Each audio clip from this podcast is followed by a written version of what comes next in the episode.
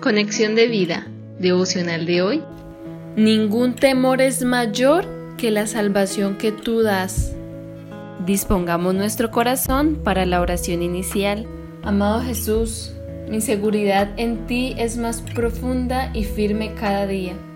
Tu paz es real, tu gozo me llena, tu misericordia me alcanza, tu justicia se manifiesta y tu salvación me sostiene. Por eso, Señor, todo puede caer alrededor de mí como las murallas de Jericó y no temeré, porque en ti estaré confiado. Nada puede tocarme ni destruirme porque estás a mi lado. Amén. Ahora leamos la palabra de Dios. Isaías capítulo 12 versículo 2.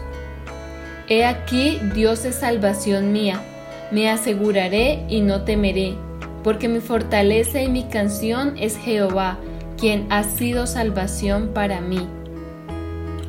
Josué capítulo 6 versículo 20. Entonces el pueblo gritó y los sacerdotes tocaron las bocinas, y aconteció que cuando el pueblo hubo oído el sonido de la bocina, gritó con gran vocerío, y el muro se derrumbó. El pueblo subió luego a la ciudad, cada uno derecho hacia adelante, y la tomaron. Josué capítulo 6 versículos del 22 al 23.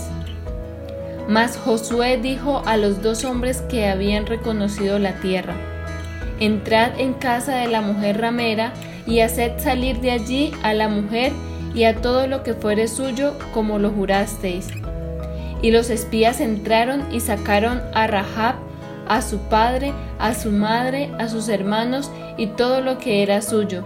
Y también sacaron a toda su parentela y los pusieron fuera del campamento de Israel. La reflexión de hoy nos dice, Isaías dice, miren, Dios ha venido a salvarme, confiaré en Él y no tendré temor. Qué seguridad tan grande la de Isaías. Por eso el Señor es su fuerza, su canción y el que le da la victoria. La seguridad del profeta está en el Señor y sabe que el único que salva es Dios.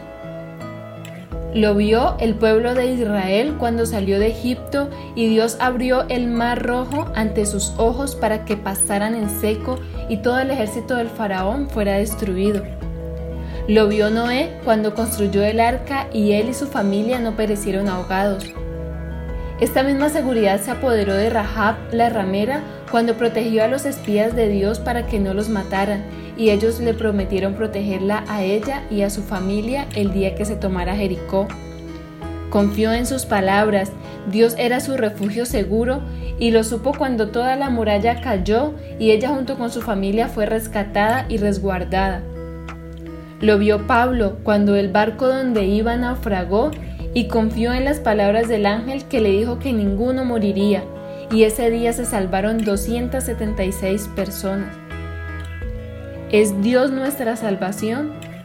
Si es así, es porque hemos entendido que la salvación tiene que ver con la eternidad y ningún temor puede gobernarnos cuando Él camina con nosotros. Dios es nuestra confianza. Si nuestro corazón está seguro en Él, es porque nos ha llenado de su paz y ninguna otra paz es permanente, ni sobrepasa nuestro entendimiento, ni está sobre todas las circunstancias. Frente a las adversidades de hoy, ¿dónde has puesto tu confianza? Visítanos en www.conexiondevida.org. Descarga nuestras aplicaciones móviles y síguenos en nuestras redes sociales